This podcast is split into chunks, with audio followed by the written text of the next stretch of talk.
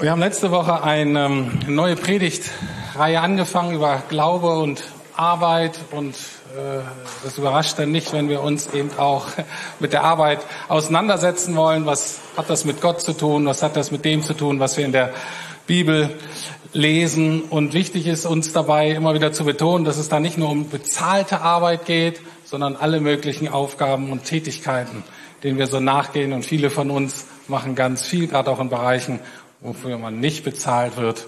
Aber das ist genauso wichtig und nötig und ist auch Teil dieser Predigtreihe. Wenn wir uns so Themen angucken, egal welche, ne, so Themenpredigten, dann hilft es immer, wenn wir uns bewusst machen, aus welchem Blickwinkel schauen wir uns das an. So ganz grob ähm, kann man die Bibel in so vier Etappen der Heilsgeschichte einteilen. Das erste ist die Schöpfung, wo Gott sagt, so habe ich mir das eigentlich gedacht mit euch Menschen. Der zweite Teil ist ähm, der Sündenfall, wo so Sünde und Ungehorsam und Misstrauen in die Welt äh, gekommen ist und wo all das Gute, was Gott geschaffen hat, immer auch irgendwie untergraben, zerstört, angegriffen und umkämpft wird. Ähm, und dann in der nächsten Phase ähm, ist die Phase der Erlösung, in der Phase, wo Jesus Christus und äh, der Glaube und der Heilige Geist in der Menschheitsgeschichte wirkt, um die Dinge wieder zu erneuern. Ähm, und wir sind so in dieser, in dieser Phase, wo so beide Kräfte wirken. Wir kommen von der Schöpfung her, die ist durch den Sündenfall und das Leben, wir sehen wir alle, wir sind alle davon betroffen, dass das Leben und wir nicht so funktionieren, oft wie Gott sich das gedacht hat. Aber Jesus ist gekommen, der Heilige Geist fängt an, in uns zu wirken und zu erneuern. Äh, und dann kommt die nächste Phase, das ist sozusagen dann die Verherrlichung, die Vollendung sozusagen. Ähm, ich weiß gar nicht, ob wir uns in der vierten damit beschäftigen. Ähm, auch da gibt's noch Arbeit, ist auch interessant. Ähm, aber heute, ich bin praktisch im zweiten Teil. Matthias in der ersten Predigt hat so den Schöpfungsteil betont und gesagt, so hat sich Gott das eigentlich gedacht. Und ich bin heute mit dem Teil dran, die Probleme bei der Arbeit und die Probleme mit der Arbeit und die da auftauchen können. Also was die Sünde, was unser Misstrauen, was so Misstrauen und Ungehorsam einer ganzen Zivilisation praktisch mit uns anrichten, auch in Bezug auf die Arbeit. Ähm, und, ähm, und es ist auch gut, wenn man mal so ehrlich wird und sich die Sachen auch mal angucken, die alle nicht so funktionieren. Ähm, aber ich habe so zwischendrin gemerkt, das soll ich nicht auffassen, dass ihr alle depressiv werdet. Das wollte ich nicht. Deswegen habe ich immer mal so ein paar Bibelverse so reingestreut, nur damit ihr nicht so ganz wegbrecht. Äh, äh, und nächste Woche predigt Matthias wieder und zeigt dann, wie man im Glauben, im Vertrauen ganz konkret die Herausforderungen meistern kann. Genau. Aber heute eben dieser Teil, die Probleme mit der Arbeit. Und ich möchte die drei Punkte aufgreifen, die Matthias genannt hat, so wie Gott sich das äh, gedacht hat. Und er hat gesprochen, die Arbeit an sich hat Würde. Gott hat sich die Arbeit so als ergänzende Teamarbeit gedacht, so zum Guten von anderen Menschen. Und das Dritte, er hat äh, gesagt, dass Arbeit eigentlich Anbetung sein sollte, Teil unserer Anbetung sein sollte. Ähm, und ich zeige quasi, möchte diese Aspekte nehmen und zeigen, wie, wenn die Sünde reinkommt, wie leider das irgendwie untergraben wird und möchte auch diese drei Punkte aufgreifen und zeigen, dass aus der Würde der Arbeit kann ganz schnell ein Kampf gegen die Wert und Sinnlosigkeit unseres Lebens werden. Aus der Teamarbeit mit dem Ziel, anderen zu dienen, kann ganz schnell ein egoistischer Überlebenskampf werden. Und aus der Arbeit als Anbetung kann, wenn wir nicht aufpassen, ganz schnell Arbeit als Götzendienst werden. Und das schauen wir uns jetzt mal im Detail an. Also, Matthias kommt von der Schöpfung her und hat ganz zu Recht gesagt, ich, dass Gott ähm, das so gemacht hat, dass Arbeit an sich etwas Gutes ist. Arbeit hat in dem christlichen Verständnis in sich Würde. Und zwar aus verschiedenen Gründen, aber der tiefste Grund ist, dass wir immer so werden sollen wie Gott und Gott selber arbeitet. Und Jesus hat gearbeitet. Wenn wir so in unserem Kulturkreis leben, dann fällt uns das nicht auf. Das ist absolut revolutionär. In allen anderen Religionen und einen Götzen und was weiß ich, ist es eigentlich immer so, auch bei den Griechen war das schon so, ähm, dass eben das Kennzeichen einen Gottes ist eben, dass er selber nicht arbeitet, sondern dass er gedient wird. Und Arbeit, gerade auch ähm, manuelle Arbeit, war wirklich was für nicht, also auf keinen Fall für Götter, meist auch nicht für freie Männer, sondern wirklich für die untersten Schichten. Und jetzt haben wir einen Gott in Jesus Christus, der Handwerker ist. Undenkbar. Undenkbar. Kern unseres christlichen Glaubens. Arbeit hat in sich Würde, ist etwas Gutes. Aber so erleben wir das eben nicht immer. Wir erleben das eher so, wie es im Turmbau zu Babel beschrieben wird. Ähm, kennt ihr vielleicht die Geschichte, auch noch ziemlich am Anfang, 1. Mose 11, Vers 4, und da steht ein ganz interessanter Text. Und die Menschen da jenseits von Eden sprachen, auf, wir wollen uns eine Stadt und einen Turm bauen und seine Spitze bis an den Himmel, so wollen wir uns einen Namen machen, damit wir nicht über die ganze Fläche der Erde verstreut werden. Also es sind Menschen, die diese an sich gute, komplizierte, anstrengende, aber gute Arbeit verrichten wollen, einen Turm zu bauen. Das ist ja eigentlich gut. Und gesagt, doch cool, probiert mal. Aber was ist die Motivation? Letztlich nicht den Turm zu bauen, sondern sich damit einen Namen zu machen. Das ist übrigens äh, nichts Neues, machen jetzt heutzutage immer noch so. Ich weiß nicht, ob ihr es mitkriegt, aber jede Megacity auf der Welt, na, die konkurrieren dann immer, wer baut sich den höchsten Turm? Und dann jedes Jahr ist dann schon wieder 10 Meter dazugekommen, 20 Meter, um sich einen Namen zu machen. Ne? Wir sind hier die coole Stadt. Also da ist irgendwas in uns jenseits von Eden. Das brauchen wir anscheinend. Aber was bedeutet das, dass wir uns einen Namen machen wollen? Vielleicht mal kurz innezuhalten. Dieser Ausdruck zeigt eigentlich die Unsicherheit von uns Menschen jenseits von Eden. Wenn wir uns einen Namen machen müssen, bedeutet es doch, dass wir noch keinen haben. Okay, wer sich einen Namen machen muss, der hat noch gar keinen. Und für die Menschen jenseits von eben hat der Bau des Turms an sich keinen Wert, sondern sie brauchen ihre Arbeit, um etwas sich anderes dadurch erarbeiten zu können, nämlich einen Namen. Und in der Bibel steht Name auch für Wert, für Identität. Es zeigt also, dass jenseits von eben wir versuchen durch unsere Arbeit, durch unsere Leistungen unseren Wert zu erarbeiten, uns einen Namen zu verdienen. Aber so hat sich Gott das überhaupt nicht gedacht. Er hat nicht gesagt, ihr Menschen sollt euch euren Wert und eure Würde dadurch ähm, erarbeiten, dass ihr nützlich seid. Sondern eigentlich hat Gott sich das so gedacht, dass alle Kinder auf dieser Welt sozusagen diesen Wert und die Würde von Gott, vermittelt durch Eltern, zugesprochen werden. Jedes Kind sollte eigentlich so aufwachsen mit der Gewissheit, ich bin ein geliebtes Kind.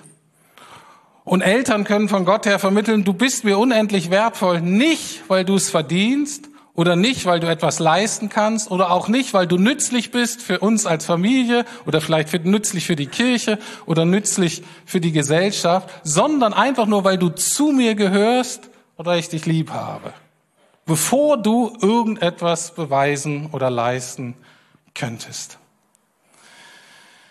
Ich hatte letztes Wochenende ein, ja, mit das bewegendste Erlebnis, was ich so in den letzten äh, Jahren hatte. Und zwar hatte ich das Vorrecht, meinen Bruder, der gerade 50 geworden ist und so endlich ganze Sache mit Jesus macht, ähm, den durfte ich taufen.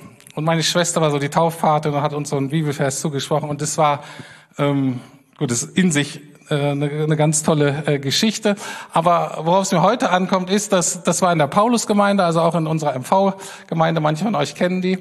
Ähm, und da ist die Taufpraxis so, zumindest an dem Tag, ich weiß nicht, ob es immer so ist, dass die Taufpaten und Patinnen äh, den Täuflingen immer noch so ähm, persönliche Bibelverse zusprechen. Aber alle kriegen den im Wasser diesen einen Vers zugesprochen, den Gott Vater zu Gott Sohn bei Jesu Taufe gesagt hat. Und allen wurde zugesprochen, du bist mein geliebter Sohn oder meine geliebte Tochter, an dem ich große Freude habe. Und das fand ich nochmal so schön, auch natürlich für meinen Bruder, für mich nochmal als Erinnerung, genau, das ist die Lebensgrundlage, das soll die Lebensgrundlage für uns Christen, für uns Kinder Gottes sein. Und es ist so wichtig, dass wir uns daran erinnern, eben nicht nur in Beziehung, eben nicht nur im Gemeindekontext, sondern eben auch ganz bewusst im Alltag, im Kontext von Arbeit und unseren Aufgaben. Wenn uns aber diese Identität nicht von außen zugesprochen wird, dann haben wir genau das Problem, dass wir unseren Wert und unseren Namen eben selber erarbeiten müssen. Und das hat viele negative Konsequenzen und ich möchte so ein paar aufzeigen. Erstens könnt ihr euch vorstellen, dass es die Arbeit anstrengender macht. Weil du nicht nur, du musst ja deinen Job und deine Aufgaben erfüllen, aber du musst zusätzlich mehr leisten, um sicherzustellen, dass Identität und Wert und so weiter auch noch dabei rausspringt. Außerdem macht uns das sehr unsicher und ist wechselhaft. Wenn du gute Tage hast, fühlst du dich gut, fühlst du dich wertvoll, hast du schlechte Tage, wirst du depressiv. Eine kleine, kleine Spitze an die jüngere Generation, äh, so ein bisschen was, was ich bei manchen von euch äh, beobachte, dass ihr gar keine Jobs oder Aufgaben mehr übernehmen wollt, die nicht diese Extrakomponente des Wertes, der Identität, des Besonderen habt, und Tätigkeiten, die in sich vielleicht einfach nur dienend sind, die aber getan werden müssen, da sagt er, das mache ich gar nicht. Da bin ich mir eigentlich zu schade für. Das bringt mir ja nichts. Und es ist sehr schade für euch, für, für die anderen natürlich, aber für euch persönlich auch, weil gerade da Charakter wächst eben dahin, dass man auch Dinge einfach mal tut, indem man demütig dient und Dinge tut, die einem nicht gefallen. Natürlich nicht die ganze Zeit, aber eben auch. Es gibt einen anderen Aspekt, der in diesem Leistungssystem die absolute Katastrophe ist und dazu führt, dass sich Menschen total wertlos fühlen, ist nämlich, wenn man dann gar keine Arbeit hat oder wenn man arbeitslos ist. Natürlich ist es immer schwierig, keine Arbeit zu haben in jeder Kultur, weil das in der Regel dann auch zu Existenzängsten führt. Man hat ja nämlich nicht genug Geld oder sonst was, was man braucht zu leben. In unserer Kultur, in unserem System ist aber zu, da kommt diese Minderwertigkeit noch oben drauf. Nicht nur, dass du vielleicht zu wenig Geld hast, sondern du bist auch als Person dann nichts wert. So fühlst du dich zumindest. Deswegen ist es so wichtig für uns als Christen zu sagen, nee, das, was mir Jesus dazu gesprochen hat in der Taufe, ich bin geliebtes Kind, ist völlig egal, völlig unabhängig davon, ob ich gerade einen Job hat, der mir Geld einbringt oder nicht. Und dieses System hat auch Auswirkungen auf die Berufswahl. Die Arbeit wird dann eben nicht oder der Job wird dann eben nicht nach den eigenen Gaben oder nach den Fähigkeiten oder vielleicht auch das, was Gott in mein Leben reingesprochen hat, gesucht und gestaltet, sondern vielmehr nach den Kategorien Gehalt, also Geld und sozialer Status. Dieser Punkt, was denken die Leute von mir und habe ich dann wirklich ein bequemes, ähm, gut versorgtes Leben, ist viel wichtiger als die Frage, was passt eigentlich zu mir und was möchte Gott von mir? Und es hat aber mittel- und langfristig immer die Gefahr, dass man dann vielleicht erfolgreich ist und auch genug Geld hat, aber eigentlich denkt, was mache ich hier eigentlich in meinem Leben? Eigentlich sinnlos. Und ob da so ganz drin ist, weiß ich auch nicht. Soweit die Schwierigkeiten. Ne? Aus dieser Würde wird so dieser Kampf um unseren Wert und um die Sinnhaftigkeit unseres Lebens. Und ich habe ja versprochen, dass ich zwischendrin immer auch mal einen schönen Bibelvers so als Anker reinwerfe. Äh, ein schöner steht in 1. Korinther 15, 58. Äh, der ist immer gut. Äh, und der heißt, Haltet daher unbeirrt am Glauben fest, meine lieben Geschwister, und lasst euch durch nichts vom richtigen Weg abbringen.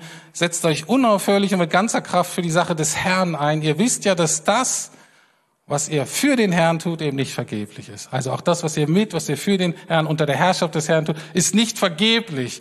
Und das ganz wichtig hat nicht nur, was weiß ich, äh, in Beziehungen zu tun oder in Gemeinde, sondern das ist auch eine Zusage ganz konkret für unseren Arbeitsalltag.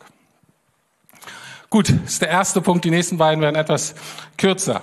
Zweiter Punkt war eben diese dienende, sich ergänzende Teamarbeit für andere. Also, wir haben verstanden, Gott hat sich die Arbeit eben nicht so gedacht, dass wir uns einen Namen machen, dass wir selber groß rauskommen, sondern in der Arbeit sollen wir uns eigentlich als Menschen ergänzen und idealerweise uns auch so ergänzen, dass auch andere von uns profitieren, also dass wir anders auch Gutes tun. Das hört sich natürlich schön an, aber das ist oft viel leichter gesagt als getan. Denn bei der Arbeit geht es eben auch ganz konkret um so existenzielle Dinge, um existenzielle Versorgung meines Lebens. Und deswegen halte ich nichts davon, wenn wir dieses Thema Arbeit nur so vergeistlichen oder psychologisieren oder auch romantisieren. Und das ist ja manchmal gerade so Pastoren, ne, die denken, ah, ich mache nur das, was Gott mir sagt und meine Berufung und so weiter. Und ich bin der und der und das soll auch irgendwie zur Geltung kommen. Und dann denken wir, ja, Freundchen, also äh, das ist so eine Romantisierung der Arbeit und die hat in dieser Welt keinen Platz weil es natürlich letztlich schon auch darum geht, dass Kohle reinkommt, dass Essen auf dem Tisch und dass die Miete bezahlt wird. Und deswegen ist es wichtig, dass wir uns auch ganz realistisch mal auch so die negativen Rahmenbedingungen von Arbeit angucken, unseres Lebens. Und das wird sehr gut auch wieder in so einem ganz frühen Text 1. Mose 3, 16 bis 19 beschrieben. Da steht, mit großer Mühe und unter Schmerzen wirst du Kinder zur Welt bringen sagt Gott zur Frau offensichtlich. Und dann dein ganzes Leben lang wirst du dich abmühen, um dich von dem Erdboden zu ernähren. Dornen und Disteln werden auf ihm wachsen. Dein ganzes Leben lang wirst du ihm im Schweiße deines Angesichts arbeiten müssen, um dich zu ernähren. Damals an den Mann. Dieser Teil gilt bestimmt auch für die Frau.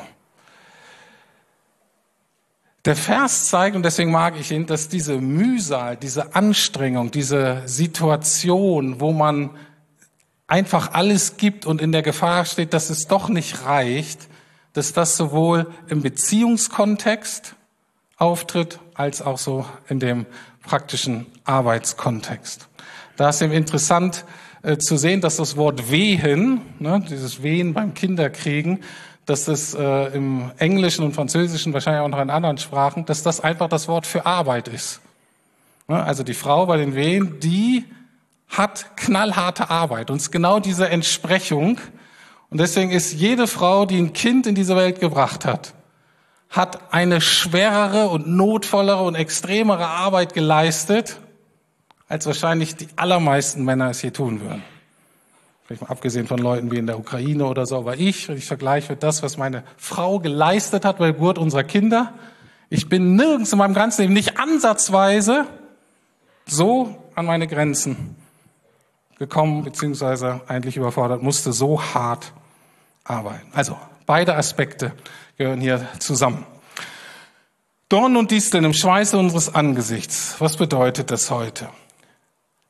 Das kann eben bedeuten, dass wir selber uns bemühen, dass wir uns anstrengen, dass wir eigentlich auch gute Arbeit leisten, aber irgendwie keine Frucht sehen. Was heißt das in unserem Kontext? Kann sein, dass du eine gute Arbeit machst, aber dennoch keinerlei Wertschätzung oder Anerkennung von deiner Chefin bekommst. Es kann sein, dass du einen guten Job machst, aber dennoch nicht befördert wirst und merkst, wie rechts und links Leute an dir vorbeiziehen und du eigentlich nicht genau weißt, ob das so mit rechten Dingen zugeht.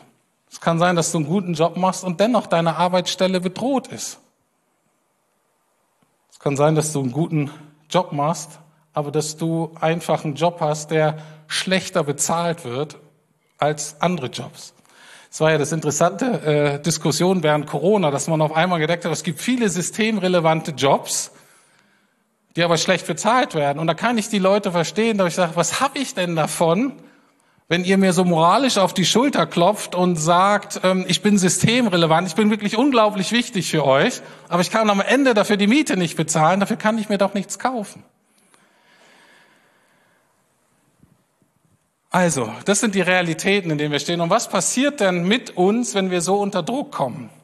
Wenn unser Wert, wenn unsere Stellung im Team oder wenn auch mein Kontostand permanent bedroht sind, was passiert dann mit uns? In der Regel doch das, dass wir dann selbstzentriert werden. Dass wir erstmal unseren Blick und unsere Energie darauf wenden, dass wir selber über die Runden kommen. Wenn ich davon ausgehe, dass ich eigentlich selber Lob verdient habe, den aber nicht bekommen, dann bleibt mir der Dank oder der Lob oder die Anerkennung für meine Kollegen manchmal im Halse stecken. Wenn die Beförderung wieder an mir vorbeigeht, dann fällt es mich schwer, mich für die zu freuen, die befördert wurden. Und wenn es selber finanziell echt knapp ist und ich jeden Euro zweimal umdrehen muss, dann fällt es mir richtig schwer, nicht neidisch zu werden auf diejenigen, die anscheinend gerade kein Problem mit der Kohle haben und sich kaufen können, was sie wollen. Und dann fällt es mir richtig schwer, denen das zu gönnen. Und dann wird das nämlich mit dieser Teamarbeit, denn noch zum Wohle für andere, wird das nämlich ganz, ganz schwer. Und das, glaube ich, ist eine große Herausforderung in allen Kontexten, in der wir leben. Und das ist aber auch für uns als Gemeinde eine der Kontexte, eine der Themen, die für uns am allerwichtigsten sind. Ich habe noch überlegt, was ist das, was absolut zentral notwendig ist und wofür wir auch stehen und was uns ganz wichtig ist, ist eigentlich gute Teamarbeit auf jeder Ebene dieser Gemeinde. Diese Gemeinde lebt von guter Teamarbeit und Teams, die bereit sind, anderen zu dienen. Das ist Kernstück unserer Berufung. Und ich sage euch, diese Berufung ist jeden Tag hart umkämpft. Wir haben drei Pastoren. Also wir haben noch einen Vikar, der hoffentlich auch bald irgendwann Pastor wird, aber bleiben wir mal bei den dreien. Klaus, Matthias und ich. Und jeder von uns hat seinen Fanclub. Jeder von uns hat welche, die sagen, ja, die anderen sind auch okay, aber du bist ein richtig guter. Ähm, und natürlich macht das was mit einem.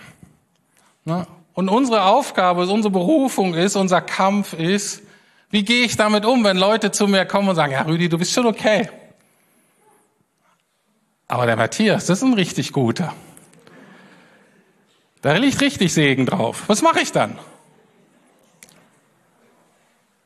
Ich hoffe, was ich mache, ist, mich so richtig zu freuen und sagen, ja, du hast vollkommen recht, bin froh, dass du es erkannt hast. Das ist ein richtig guter. Klaus natürlich auch. Aber natürlich hat auch jeder von denen ihre Baustellen, Dinge, die ich besser kann.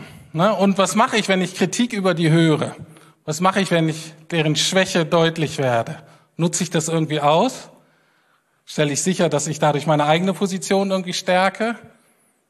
Oder rede ich gerade in dem Bereich besonders gut für sie, über sie? Decke ich Schwächen mit Liebe zu?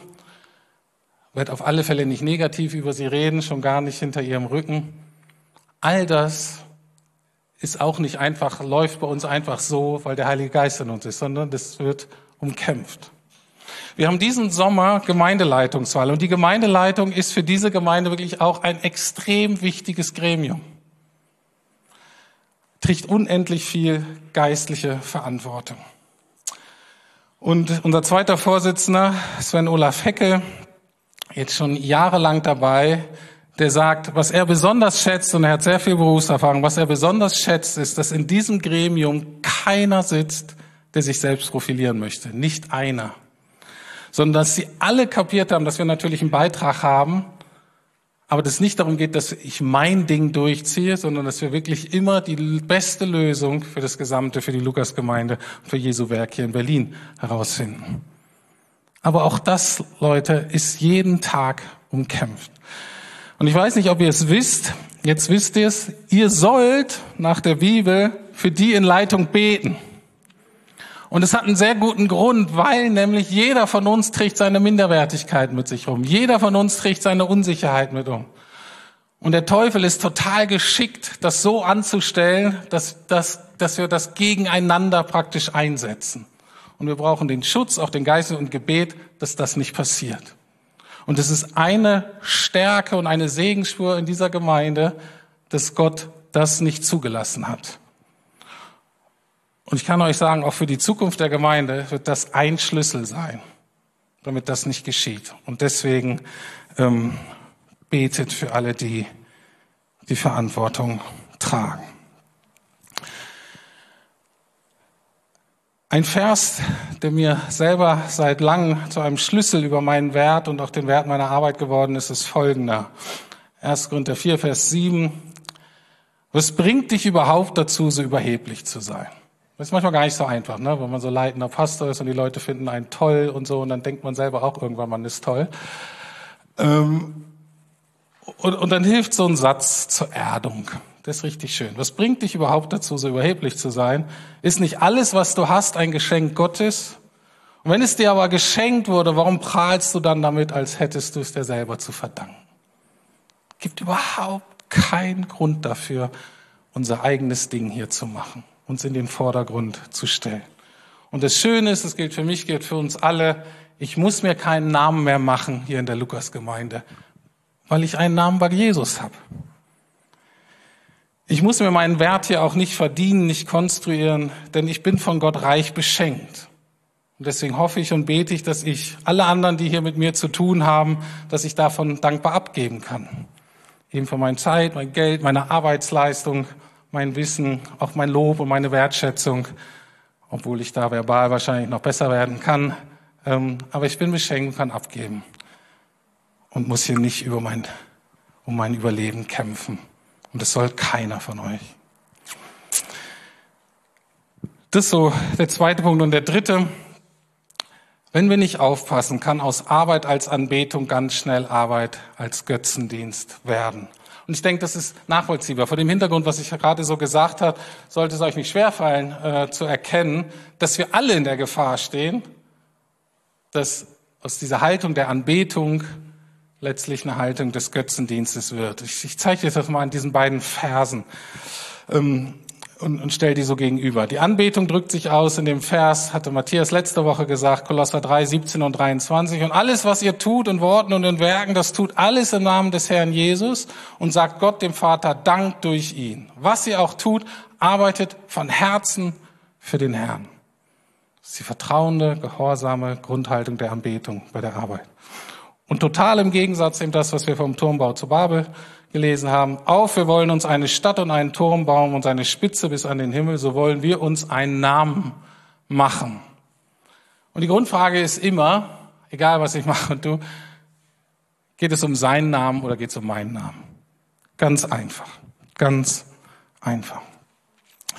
Beim Götzendienst ist es so, wenn etwas Gutes in Gottes Schöpfung, wie die Arbeit, ist in sich etwas Gutes, wenn die aber zu wichtig wird, wenn die einen zu hohen Stellenwert bekommt, dann kann sie zu einem Götzen oder dann kann sie zu einem Gottesersatz werden.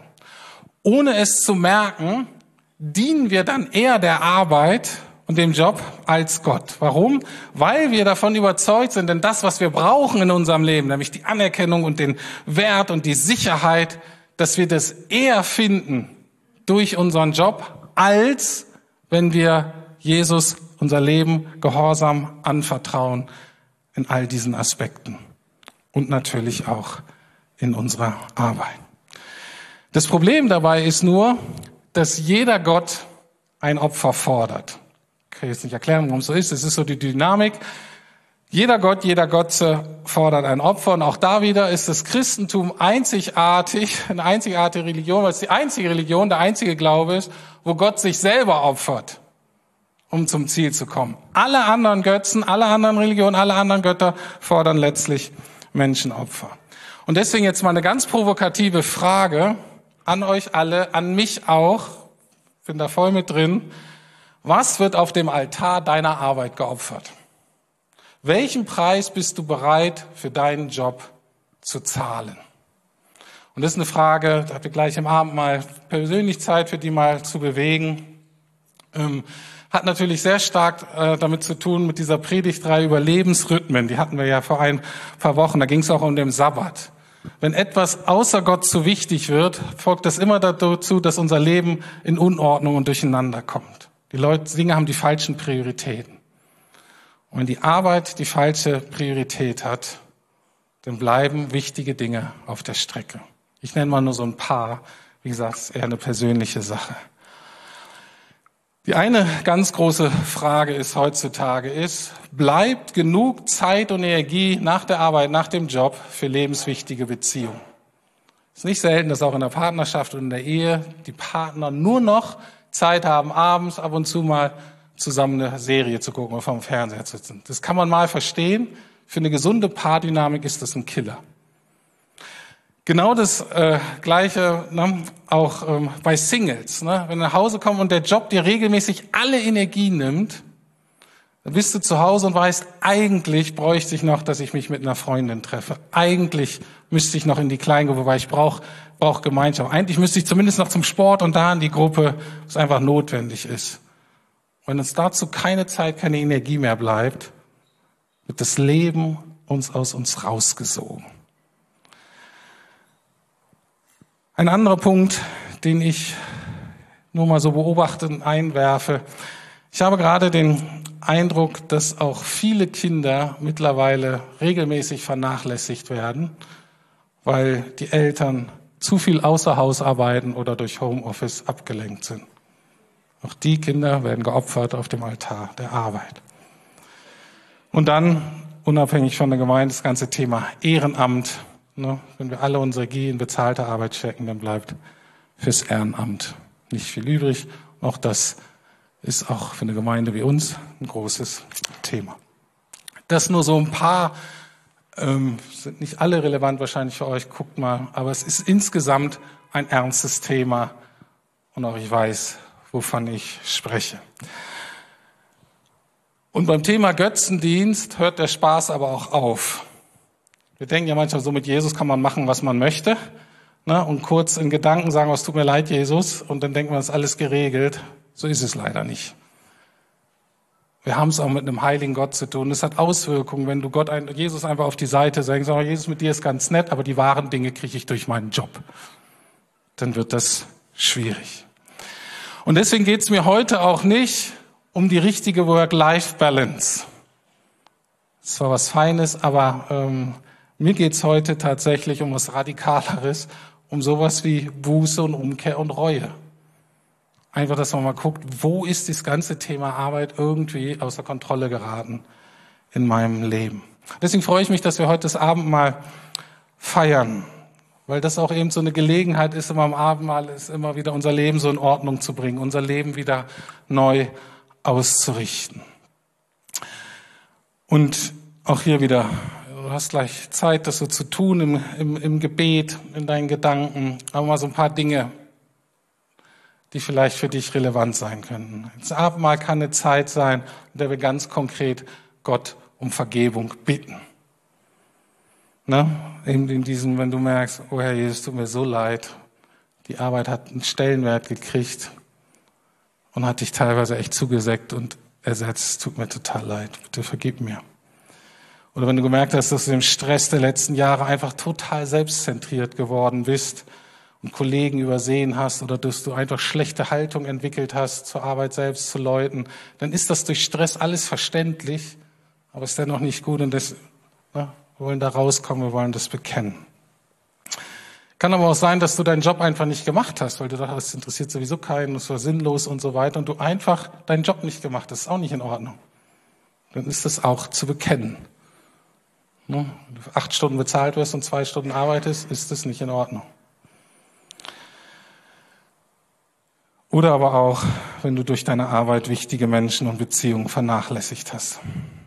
Das ist so eine Einladung, um zu bekennen. Aber das Abendmahl ist auch immer eine Erinnerung daran, dass wir uns Gottes Liebe und Gottes Vergebung eben nicht erarbeiten können und auch nicht erarbeiten müssen oder sollen. Das Abendmahl ist die Erinnerung, dass Jesus am Kreuz die ganze Arbeit der Erlösung und Versöhnung für uns getan hat und er hat sie vollbracht. Und wir müssen da nichts hinzufügen, sondern es geht auch im Abendmahl darum, das einfach dankbar anzunehmen und zu wissen, okay, das ist dieser Gott, der mich eben sieht, auch in der Not und in meiner teilweise Gefangenheit und Verlorenheit und deswegen auch eine Einladung jetzt, ähm, auch das vor Gott zu bringen. Dein Vertrauen nochmal auszudrücken. Da haben wir auch vorhin den, ganz konkret jetzt das, was wir sagen, Mensch Herr, ich vertraue dir, wie wir gesungen haben meinen Job, ich finde keinen oder ist irgendwie nicht richtig, Herr, versorge du.